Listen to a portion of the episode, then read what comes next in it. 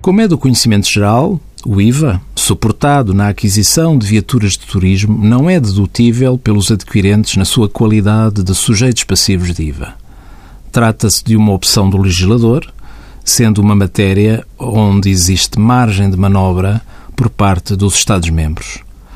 O princípio subjacente é o de que as viaturas de turismo nas empresas em geral não são bens essenciais ao processo produtivo.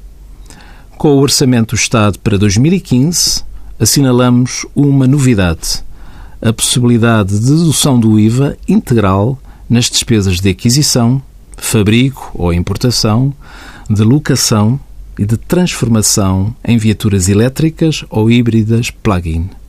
É igualmente possível deduzir integralmente o IVA das viaturas ligeiras de passageiros ou mistas elétricas ou híbridas plug-in, quando consideradas viaturas de turismo, cujo custo de aquisição não exceda o definido em portaria.